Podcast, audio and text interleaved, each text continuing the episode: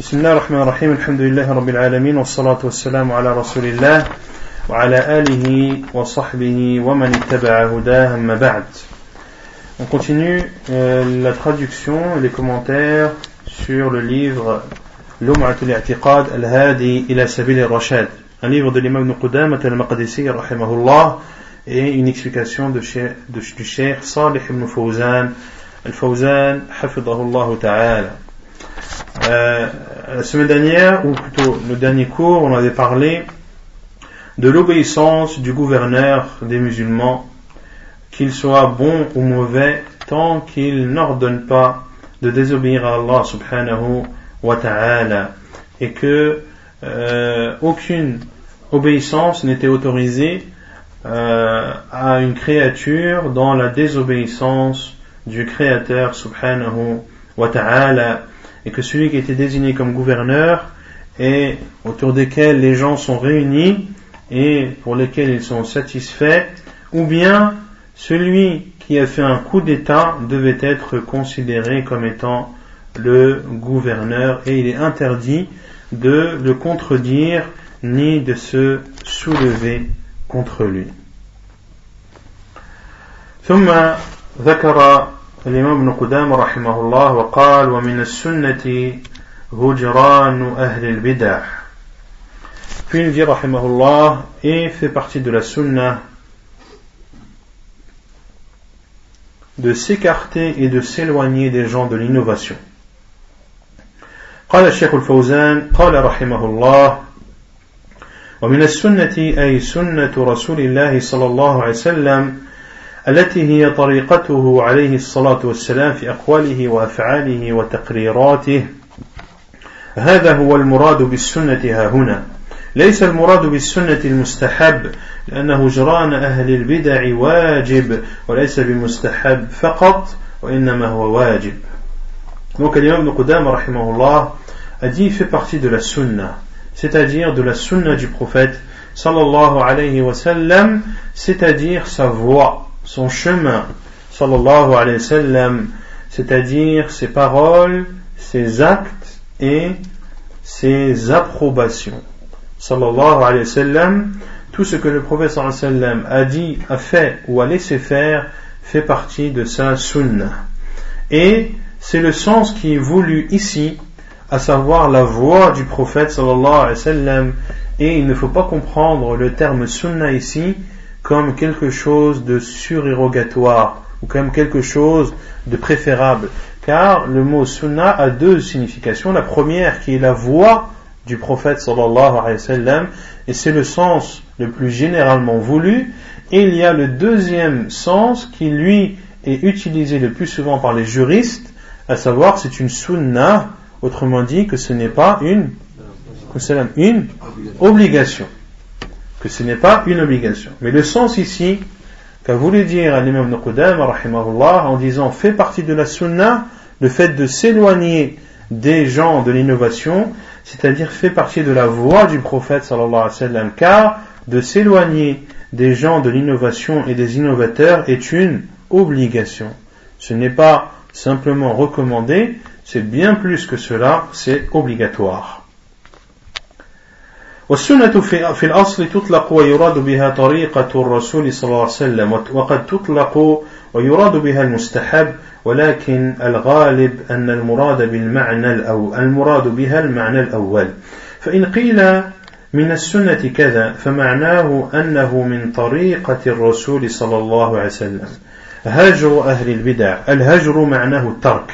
ومنه الهجرة من بلاد الكفر إلى بلاد الإسلام فرارا بالدين. سميت هجرة لأنها ترك للأوطان من أجل الفرار بالدين من الفتنة.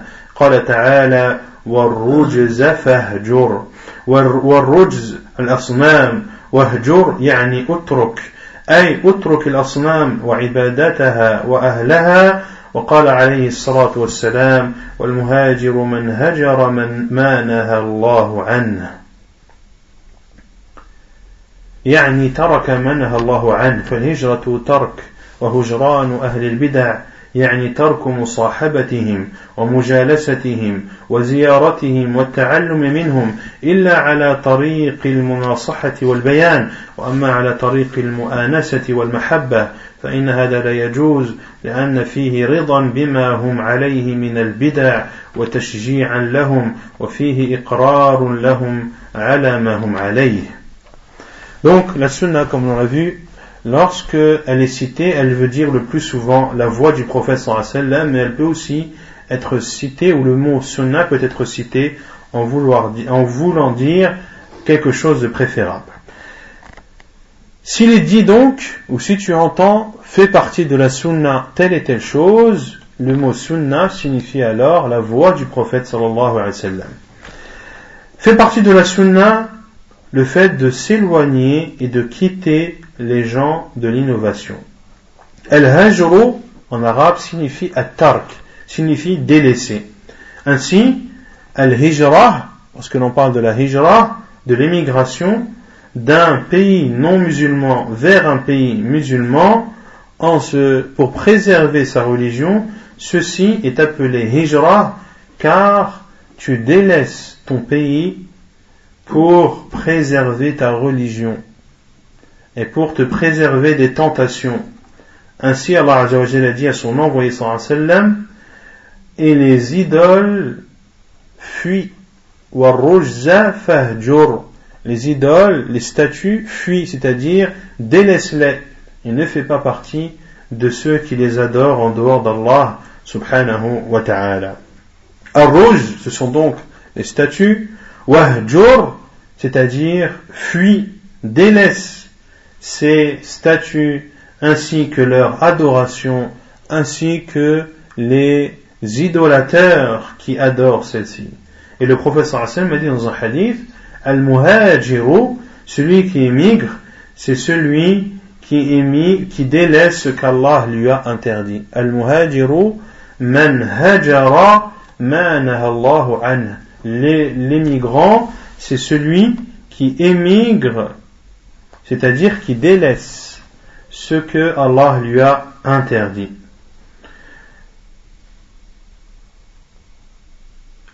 Le fait donc de délaisser les gens de l'innovation, c'est-à-dire de ne pas les côtoyer, de ne pas s'asseoir avec eux, de ne pas les visiter, de ne pas apprendre d'eux, sauf pour celui qui veut les conseiller ou celui qui veut montrer la vérité. Quant à les côtoyer dans le but d'avoir de bonnes relations avec eux et dans le but de les aimer, ceci est interdit. Car en côtoyant les gens de l'innovation, eh bien, cela est quelque part une satisfaction de ta part sur l'état dans lequel ils sont. Et cela est directement ou indirectement un encouragement que tu leur fais et une approbation de l'état dans lequel ils sont. Lorsque tu n'es pas d'accord avec quelqu'un, lorsque tu vois des personnes qui sont des innovateurs et qui font des innovations, alors éloigne-toi d'eux, car de fait d'être avec eux, c'est une sorte d'approbation. Et vous verrez des personnes vous dire, mais non, moi je ne suis pas d'accord avec eux. Mais ce n'est pas pour autant que je vais m'éloigner d'eux. Qu'est-ce que nous lui disons? Nous disons, Achi, mon frère, tu n'es pas d'accord avec eux, ok. Mais moi, le fait de te voir avec eux, eh bien, je, considère que tu es d'accord avec eux. Si tu as une conviction, eh bien, cette conviction doit être traduite par, par des actes. Tu n'es pas d'accord avec eux, eh bien, mets en pratique ce désaccord. On n'est pas, euh, on ne condamne pas des personnes, puis on les côtoie, on apprend d'eux, on reste avec eux, on rigole avec eux, on va les visiter, etc., etc. C'est totalement contradictoire. Et en islam, à la base, on juge sur l'apparence. En islam, on juge sur l'apparence. Et en islam, l'apparence doit être en phase avec l'intérieur. En islam, l'apparence doit être en phase avec l'intérieur.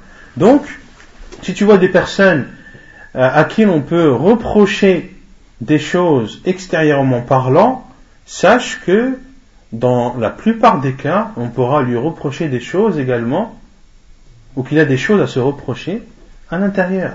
Car le fruit de cette, de cette euh, contradiction extérieure, ou cette contradiction extérieure n'est que le fruit d'un manquement à l'intérieur. Donc celui qui a une foi basse, celui qui ne craint pas Allah subhanahu wa ta'ala comme il se doit, eh bien tu le verras, ou cela se verra de par, de par son comportement et de par son aspect extérieur. ثم يقول الشيخ رحمه الله الشيخ الفوزان حفظه الله والواجب هجرهم حتى يعرف الناس شرهم ويبتعدوا عنهم لأن الغالب أن المبتدع لا يقبل النصيحة ولا يتوب إلى الله عز وجل لأنه يرى أن ما هو عليه هو الحق يزينه له الشيطان فقل أن يقبل النصيحة وقل أن يتوب ولهذا جاء في الأثر أن البدعة أحب إلى الشيطان من المعصية لأن المبتدع لا يتوب عن بدعته شيخ زندي حفظه الله Ce qui est obligatoire, c'est de s'éloigner des gens de l'innovation. De s'éloigner d'eux afin que les gens connaissent leur mal. Si toi, tu n'es pas d'accord avec eux et que tu t'auto-autorises de rester avec eux, ne vas-tu pas induire en erreur les autres gens qui vont te voir en compagnie de ces personnes? On se dira de toute façon s'il est avec eux, c'est que il est d'accord avec eux et qu'ils sont dans la vérité. Et vous connaissez tous le proverbe, dis-moi avec qui tu traînes et je te dirai qui tu es. Il doit donc s'éloigner d'eux afin de mettre en garde les gens contre leur innovation. Car la plupart du temps, les innovateurs n'acceptent pas le conseil. Et la plupart du temps, ils ne se repentent pas à Allah subhanahu wa ta'ala. Pourquoi? Car ils considèrent qu'ils sont dans la vérité. Et celui qui considère ou qui croit qu'il est dans la vérité, est-ce qu'il va euh, demander le pardon à Allah ou est-ce qu'il va revoir sa copie ou repenser son chemin? Non, parce qu'il va considérer qu'il est dans la vérité. Et ceci est l'une des deux maladies qui exterminent le cœur, c'est la maladie des ambiguïtés. Les deux maladies qui sont les plus fatales pour le cœur, ce sont la première, la maladie des ambiguïtés, et la deuxième, la maladie des tentations. Maradu shahawat ou maradu shubuhat. Maradu shubuhat, c'est la maladie des ambiguïtés, à savoir que tu as plein d'ambiguïtés, tu as tellement d'avis que tu ne sais pas où est la vérité, ou que tu fais partie des gens de l'innovation et que tu justifies la voie dans laquelle tu es par de nombreux hadiths ou de nombreuses paroles qui, selon ton interprétation, justifient la voie que tu empruntes. C'est une maladie grave et son seul remède est la science. C'est grâce à la science que tu vas ôter ces ambiguïtés et que la vérité va apparaître. Et il y a bien sûr la maladie des tentations, la maladie du désir et de fait d'être poussé ou d'être attiré par euh, les interdits d'Allah subhanahu wa ta'ala. Pour cela que le professeur Hassan a dit que le paradis est entouré de choses pénibles et l'enfer est, entouré de, de tentations. Et l'enfer est entouré de tentations. Très peu donc parmi eux acceptent le conseil et très peu se repentent pour cela qu'il est dit que l'innovation est plus aimée chez le diable que le péché, car l'innovateur ne se repent pas de son innovation. وأما العاصي فإنه يعلم أن ما فعله حرام فيكون خجلا يوبخ نفسه ثم يتوب إلى الله سبحانه وتعالى إنه قريب من التوبة خلاف المبتدع فإنه يرى أن ما هو عليه هو الحق فلا يرجع عن بدعته ويرى أن ما هو عليه مشروع Et ceci contrairement à celui qui désobéit à Allah subhanahu wa ta'ala. Il sait pertinemment que ce qu'il fait est interdit.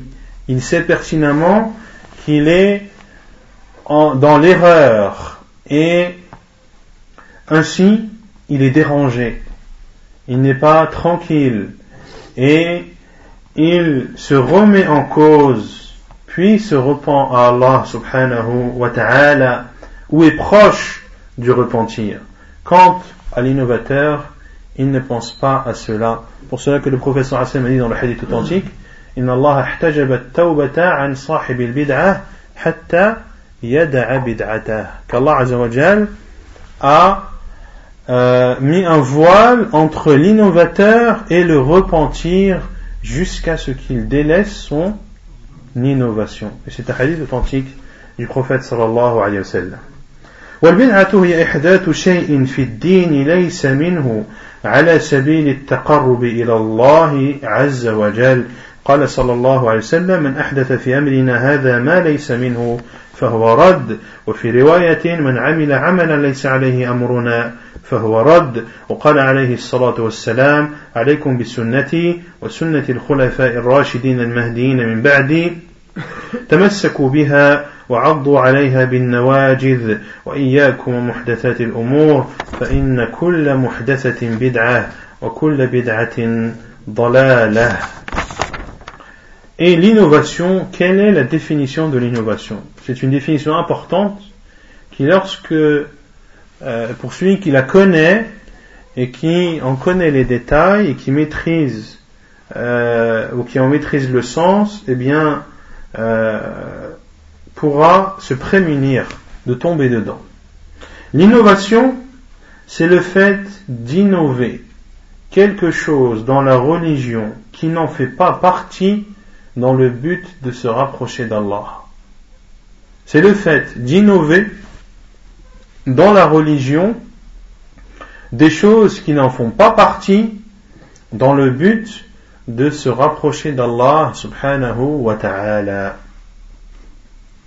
Ainsi, celui qui maîtrise cette définition pourra répondre à plusieurs ambiguïtés. Vous, vous nous dites bid'a, bid'a, bid'a, tout ce que vous voyez c'est bid'a, bid'a, bid'a. Et la voiture dans laquelle tu roules, c'est pas une bid'a? Très bien. C'est quoi la définition de la bid'a? Celui qui innove quelque chose dans la religion, qui n'en fait pas partie. Quand je roule en voiture, est-ce que je considère que la voiture fait partie de la religion? Non. Est-ce que j'assimile la voiture à la religion? Non. Même si je l'assimile à la religion, on va prendre l'exemple où on va admettre qu'on a assimilé la voiture à la religion. Quand je conduis, est-ce que je considère cette conduite comme une adoration? Ou quand je conduis, est-ce que je me rapproche d'Allah en conduisant? Non. Donc, ce n'est pas une innovation dans la religion. Ce qui interdit, c'est l'innovation dans la religion. Ce n'est pas l'innovation dans les choses de cette vie d'ici-bas.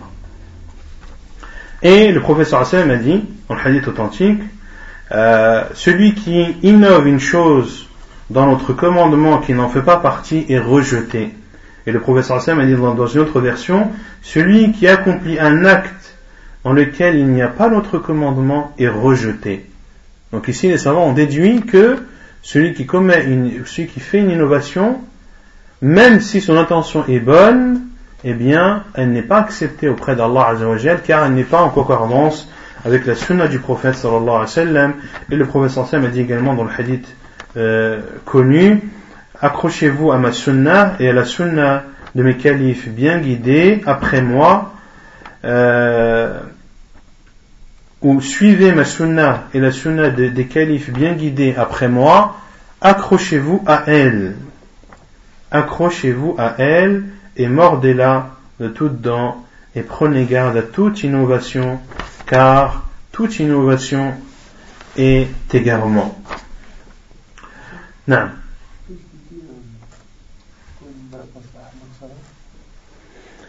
نعم المصلحة المرسلة المصلحة المرسلة c'est un sujet euh, précis dans, dans, le, dans le, le sujet de la bid'a dont a parlé l'imam Shatibi rahimahullah al-masalih al-mursala c'est des choses qui étaient euh, faisables ou qui, n'étaient pas faisables au temps du prophète sallallahu alayhi wa sallam mais que l'on fait à notre époque. Donc le maslaha al-mursala par exemple ce sont des choses que tu fais qui n'étaient pas au temps du wa sallam tu as le droit de les faire à condition que que qu'elle ne soit qu'elle n'ait pas été possible au temps du prophète sallallahu alayhi wa sallam. Par exemple, euh, est-ce que euh, on voit dans certaines mosquées des, mosquées qui mettent des fils pour arranger les rangs et certains disent ça c'est une maslaha mursala c'est ce fil là il permet aux musulmans d'être, d'aligner les rangs. D'aligner les rangs, est-ce que c'est quelque chose de demandé en islam ou pas? Oui. Oui. C'est obligatoire d'aligner les rangs pendant la salat. Et là, ce moyen-là, on va utiliser un moyen qui va nous permettre de mettre en pratique cet ordre. Et le moyen qu'on va prendre, c'est le fil. Est-ce que le fil est autorisé ou non? Certains vont dire oui, c'est autorisé parce que euh, on n'invente rien, c'est uniquement pour aligner les rangs qui à la base est demandé en islam. Et savants dit non, il n'est pas autorisé d'utiliser les fils. Pourquoi? Parce que est-ce que le professeur sallam avait la possibilité à son époque d'utiliser des fils? Oui. oui. ou non? Ils avaient des épées au temps du professeur sallam. À une époque où tu as des épées, tu ne peux pas avoir de fils. Tu ne peux pas avoir de corde. Bien sûr. Donc le professeur sallam avait à son époque la possibilité d'utiliser des fils, mais il ne l'a pas fait. Donc tu n'as pas le droit de le faire. Et si tu insistes dans cela, dans ce cas, tu dis que le professeur sallam a omis de dire quelque chose ou d'apprendre quelque chose à sa communauté qui leur, aurait été bénéfique. Autrement dit, tu dis que le professeur sallam n'aurait pas transmis son message comme il aurait dû le faire. Pour aligner les rangs, le professeur Sam nous a dit les chevilles contre les chevilles, les épaules contre les épaules. Euh, le professeur sallam a insisté sur l'alignement des rangs, c'est le moyen le plus adéquat et c'est le meilleur moyen que tu puisses utiliser pour aligner les rangs des musulmans et non pas en utilisant un moyen intermédiaire que tu, euh, que tu justifies par al-maslaha al-mursala. Et celui qui dit que ces filles font partie de al-maslaha al-mursala, il n'a pas compris la définition de al-maslaha al-mursala. Pourquoi? Car il était possible au temps du professeur sallam de, de le faire. Par exemple, parmi les masalih al-mursala, le micro. Est-ce qu'on a le droit d'utiliser une sonorisation dans une mosquée? Et ni le fait que les gens entendent l'imam, est-ce que c'est quelque chose de demandé? Oui. D'utiliser un micro et des haut-parleurs, est-ce autorisé oui, pourquoi? Parce que ça n'existait pas au temps du prophète sallallahu alayhi. D'accord? Donc c'est la, subtilité qu'il faut, qu'il faut saisir concernant al-maslaha al-mursala. Mais ça aide à l'adoration. C'est comme le fil. On adore pas Allah en posant, mais c'est en, faisant le rang. Non. Pour cela que c'est c'est un peu subtil. Et la notion de maslaha mursala.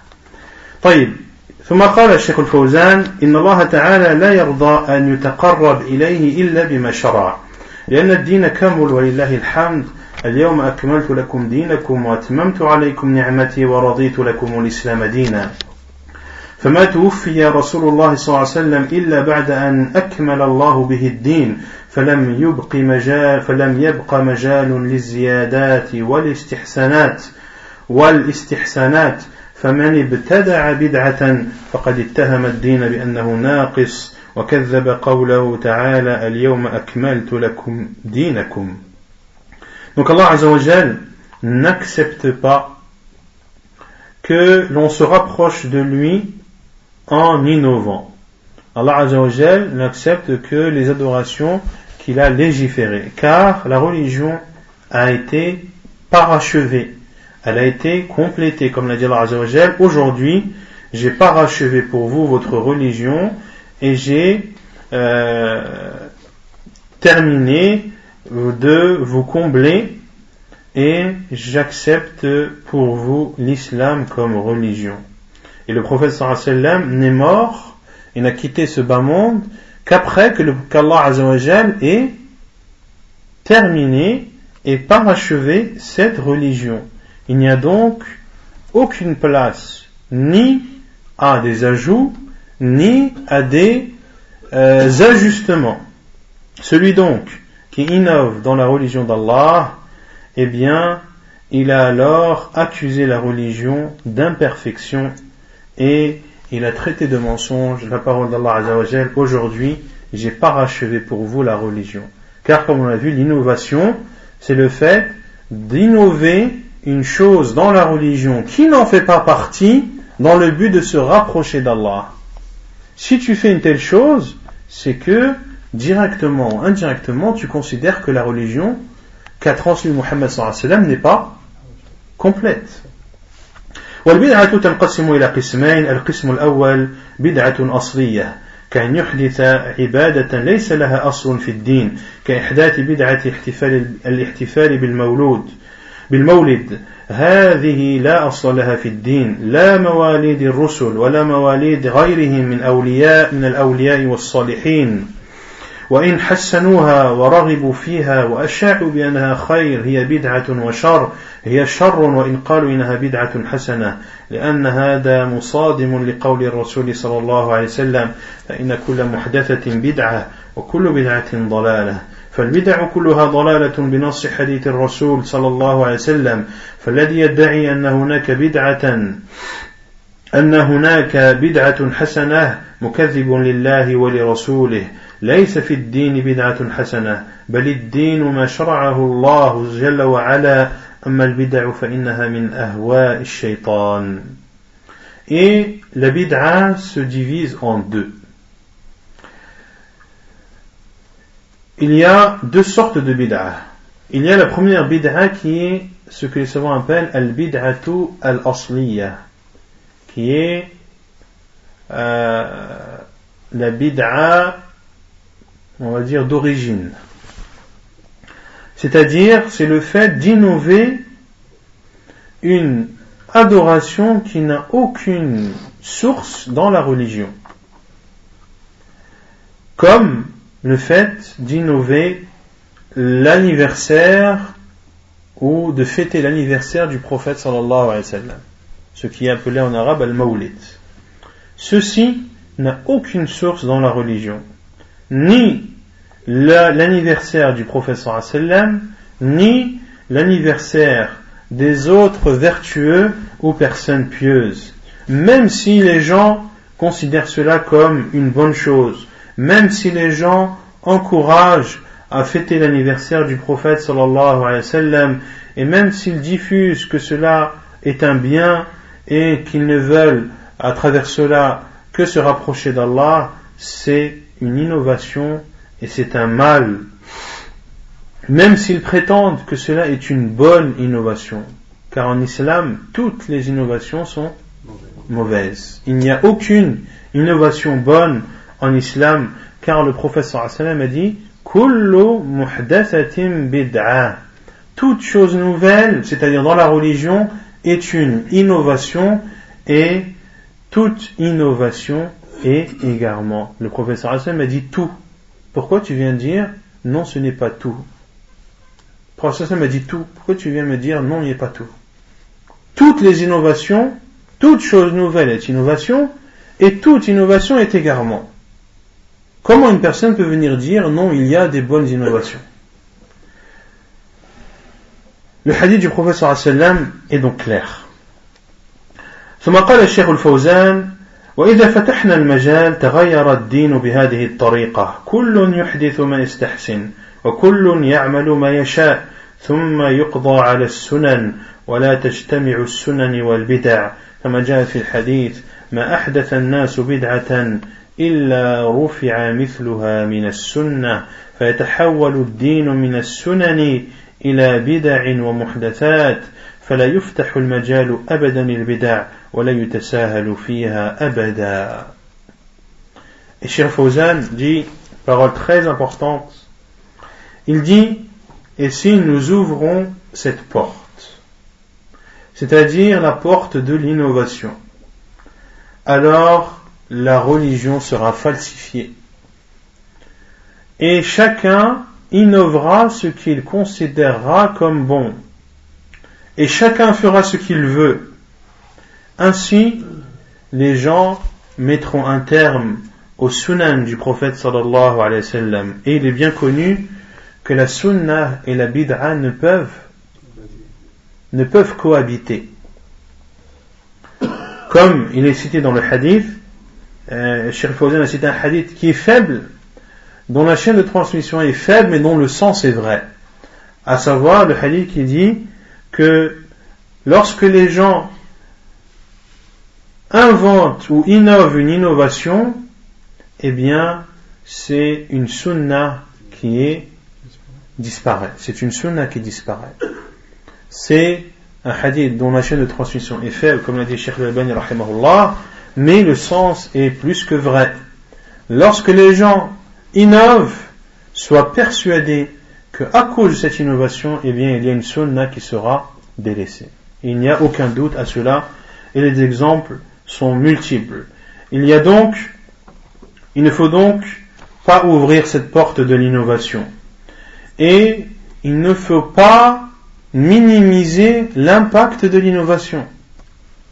Ceux qui disent vous n'arrêtez pas de parler de l'innovation matin, midi et soir, nous répondons premièrement on ne parle pas d'innovation matin, midi soir, on donne à l'innovation l'importance qu'elle a et on explique aux gens le danger de cette innovation et que c'est à cause de l'innovation que les religions comme le christianisme et le judaïsme ont été totalement falsifiées et Allah Azzawajal préserve, a préservé le Coran et préserve l'islam de toute modification, de toute falsification. Et le prophète sallam a promis qu'il y aura, euh, quelles que soient les époques, il y aura toujours des personnes qui seront dans la vérité et euh, des personnes qui ne seront pas euh, affaiblies par les critiques des critiqueurs ou par la ruse des ruseurs, et ils répondront au faux et montreront le vrai. Ainsi, le musulman ne doit en aucun cas minimiser la gravité de l'innovation, car l'innovation en apparence, pour celui qui n'a pas de science, elle paraît belle et elle paraît bonne. Euh, et celui qui la voit euh, dans son aspect extérieur, sans avoir de science, eh bien, il va considérer que c'est un moyen efficace qui euh, te rapproche d'Allah subhanahu wa ta'ala et sois sûr que le diable est là pour t'embellir cette, cette innovation et voire même pour te faire ressentir des sensations que tu ne ressens pas lorsque tu appliques des choses, lorsque tu fais des choses qui sont en concordance avec la sunna du prophète sallam, et ceci est une des ruses du diable,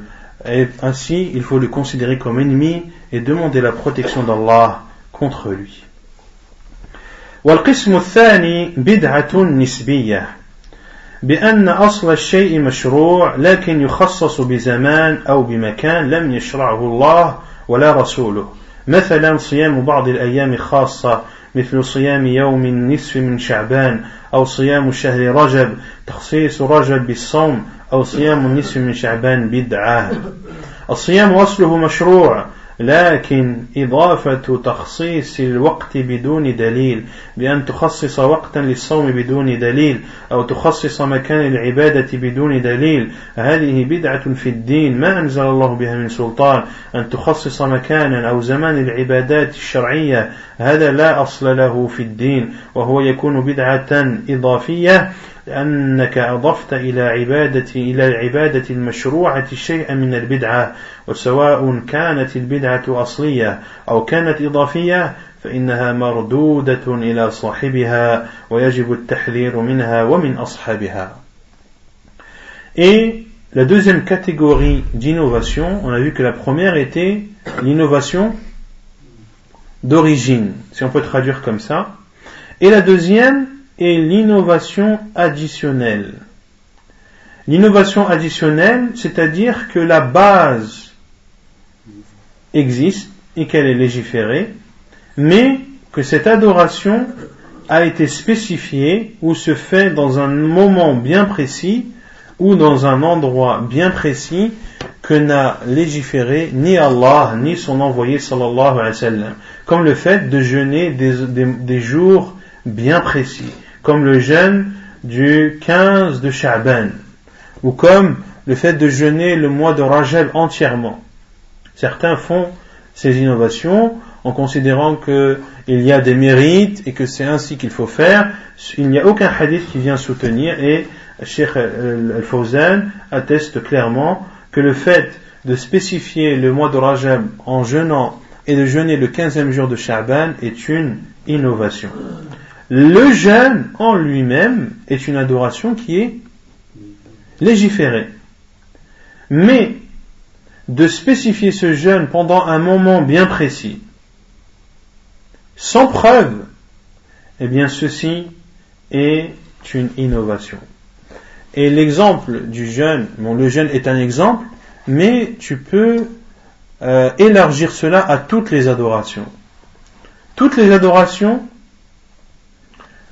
que tu accomplis dans un endroit bien précis, ou dans un moment bien précis, ou en nombre bien précis, et que ni le lieu, ni l'endroit, ni le nombre, ni le moment n'a été spécifié dans la sunna du professeur sallam ou dans la religion d'Allah, eh bien cela est une innovation. Par exemple, celui qui se dit, moi, tous les jours, après Salat al-Maghrib, je prie trois fois de rak'at. De prier, c'est légiféré ou pas Oui. Est-ce qu'il y a quelque chose dans la religion d'Allah qui autorise à cette personne de prier trois fois de rak'at tous les jours après le maghrib? Non. Ceci est une innovation et celui qui fait cela, s'il pense qu'il se rapproche d'Allah, qu'il arrête de se faire des illusions, plus il prie, et plus il s'éloignera d'Allah Azzawajal, premièrement, et deuxièmement, aucune de ses prières ne sera acceptée. Si dans son existence il aura accompli euh, cent mille fois deux raka'at, eh bien ce seront cent mille fois deux raka'at qui n'auront pas été acceptées. Et ce sont cent mille fois deux raka'at qui lui auront apporté des péchés et pour lesquels il aura des comptes à rendre si Allah Azzawajal ne lui pardonne pas. Et s'il reste ainsi, à coup sûr, ou dans la plupart des cas, il ne se repentira pas. Pourquoi? Car il va considérer ou il croit que c'est ainsi qu'il faut faire. Donc, de spécifier une adoration dans un lieu précis, dans un moment précis ou dans un nombre précis, et sans que cela n'ait été rapporté ni dans le livre d'Allah ni dans la sunna du prophète eh bien, c'est une innovation et il faut mettre en garde contre cette innovation et contre les innovateurs, contre ceux également qui font ces innovations. Et que ce soit l'innovation d'origine, la première partie que l'on a citée, ou la deuxième, les deux doivent être condamnés. Il ne faut pas avoir plus de souplesse sur l'innovation, laquelle? Additionnelle, en disant mais c'est vrai que c'est pas comme l'autre, parce qu'il y a une base dans la religion, on peut être, euh, on peut être un peu plus, on peut, plus, on, peut être un peu plus euh, souple ou un peu plus indulgent. La réponse est non. On doit condamner la première comme l'on condamne la deuxième. Et on doit mettre en garde contre les innovateurs qui font la première comme, qui font, comme ceux qui font la seconde.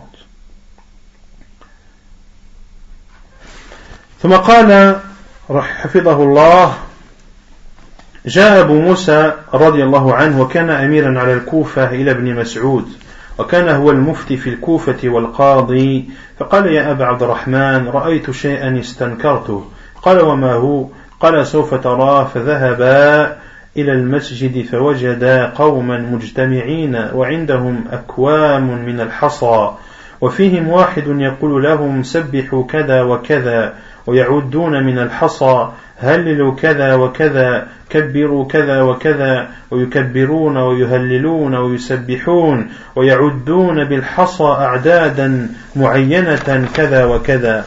فوقف عليهم ابن مسعود فقال لأنتم أهدى من أصحاب رسول الله صلى الله عليه وسلم أو أنتم مبتدعون بدعة عظيمة. قالوا وما ذاك يا أبا عبد الرحمن؟ نحن نذكر الله ونريد الخير. قال وكم من مريد للخير لا يدركه. ثم أنكر عليهم هذا العمل. التسبيح والتهليل والتكبير مطلوب لكن بدون هذه الصفة بدون هذا الاجتماع وبدون عدد محدد إلا بدليل. التهليلات والتسبيحات والتكبيرات لا تحدد إلا بدليل من الرسول صلى الله عليه وعلى آله وسلم فأنكر عليهم رضي الله عنه هذه الصفة مع أنهم يذكرون الله في المسجد لكن هذه الصفة التي أحدثوها هي البدعة. لم ينكر عليهم الذكر ولكن أنكر عليهم هذه الصفات المحدثة وغلظ عليهم في ذلك وأنكر عليهم وفرقهم. قال الراوي فرأيت هؤلاء أو كثير منهم يطاعنوننا في النهروان. بدعتهم تحولت بهم إلى مذهب الخوارج حيث قاتلوا أهل السنة في وقعة النهروان التي كانت بين أمير المؤمنين علي بن أبي طالب وبين الخوارج وصاروا مع الخوارج هذا مآل البدعة والعياذ بالله وكيف تذهب بصاحبها. Puis, Cheikh Al-Fawzan, Hafidahullah, dit qu'Abu Musa al-Ash'ari, radiallahu anhu, qui était le gouverneur à Al-Kufa. Il est venu voir Abdullah ibn Mas'ud, qui lui était le mufti et le juge à Al-Kufa. Et Abu Musa al-Ash'ari a dit à Abdullah ibn Mas'ud ou Abu Abdurrahman, qui était sa kunya, j'ai vu une chose que je condamne. Il lui a répondu, qu'as-tu vu? Et Abu Musa an, lui a dit, tu vas voir, viens avec moi à la mosquée. Ils sont partis et ils ont trouvé des gens assis à la mosquée, réunis, et ils avaient à côté d'eux des monticules de pierres, des gros tas de pierres. Et parmi eux, l'un leur disait, dites Subhanallah tant et tant de fois. Et tous ensemble disaient Subhanallah le nombre que leur a dit cette personne en comptant à chaque fois avec une pierre. Il leur disait Hallilu, dites la ilaha illallah tant et tant de fois. Dites Allahu Akbar tant et tant de fois. Et il disait Allahu Akbar, la ilaha illallah, subhanallah, en comptant à chaque fois le nombre précis qui leur a été indiqué grâce aux pierres. Et Abdullah ibn Mas'ud, radiallahu anhu, s'est levé et leur a dit, soit vous êtes dans une voie qui est plus droite que la voie des compagnons du prophète sallallahu alayhi wa sallam, ou bien alors vous avez commis une énorme, une énorme innovation. Ils ont dit, qu'avons-nous fait, ô Abu Abdurrahman Nous nous rappelons Allah et nous ne voulons que le bien. Et Abdullah ibn Mas'ud a dit, et combien de personnes qui veulent le bien sans pour autant l'atteindre? Combien de personnes veulent le bien mais ne peuvent l'atteindre? Et il a condamné ces actes et ces gestes qu'ils ont faits, euh. Puis Cheikh Fawzan dit, At-tasbih, de dire Subhanallah, La ilaha illallah, Allahu Akbar, est quelque chose de recommandé pour le musulman. Mais de ne pas le faire de cette manière, de ne pas le faire en se réunissant de la manière, et de ne pas le dire selon le nombre d'écrits, sauf s'il y a un dalil, sauf s'il y a une preuve. Et le fait de dire La ilaha illallah, subhanallah, walhamdulillah, wallahu akbar, ne peut être restreint que par un hadith du prophète sallallahu alayhi wa sallam qui nous a enseigné de dire subhanallah walhamdulillah wallahu akbar 33 fois après chaque prière. Le prophète sallallahu alayhi wa sallam c'est lui qui nous a défini le, le moment et et le nombre. Et le nombre. Qui nous a dit de lire trois fois Qul Ahad, trois fois Qul A'udhu Falaq, trois fois Qul A'udhu Nas, après Al-Fajr et après Al-Maghrib Le prophète sallam. Il nous a dit de le faire trois fois et pas dans toutes les prières, uniquement dans la prière de Al-Fajr et dans la prière de Al-Maghrib. Donc, que ce soit les invocations ou que ce soit les rappels comme le tahlil, le tasbih, le takbir, etc., ne peut être restreint en temps, en lieu et en nombre que par le prophète sallallahu alayhi wa sallam. Abdullah ibn Mas'ud a condamné la façon par laquelle ils, ont, ils se sont rappelés Allah azawajal alors qu'ils se rappelaient Allah où? Dans la mosquée. Et cela prouve que les innovateurs peuvent avoir effectivement une, une bonne intention.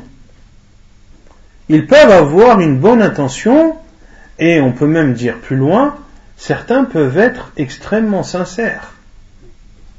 De venir à la mosquée, de, de faire telle et telle chose, etc., de délaisser des, des obligations qu'il a, par exemple, ou de, il aurait pu faire autre chose, mais il fait cela sans compensation financière, etc., etc. Cela euh, te prouve que, on va pas dire tous, car on n'a pas cette faculté de connaître qui est sincère ou pas, seul Allah Azzawajal le sait, mais il y a des signes qui te permettent de reconnaître si une personne est sincère ou pas, surtout lorsqu'elle fait un acte sans, intérêt, sans bénéfice euh, mondain. Et Abdullah ibn Mas'ud n'a pas hésité à condamner leurs faits ou leurs actes dans la mosquée.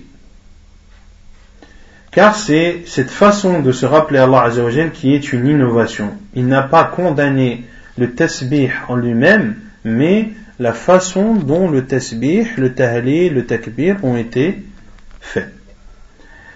Et le rapporteur de ce asar a dit et j'ai vu ces personnes où beaucoup d'entre eux nous combattre le jour de Nahrawan. Beaucoup de ces personnes qui ont innové se sont retrouvées faire partie de l'Khawarij, de ceux euh, qui rendent licite le sang des musulmans.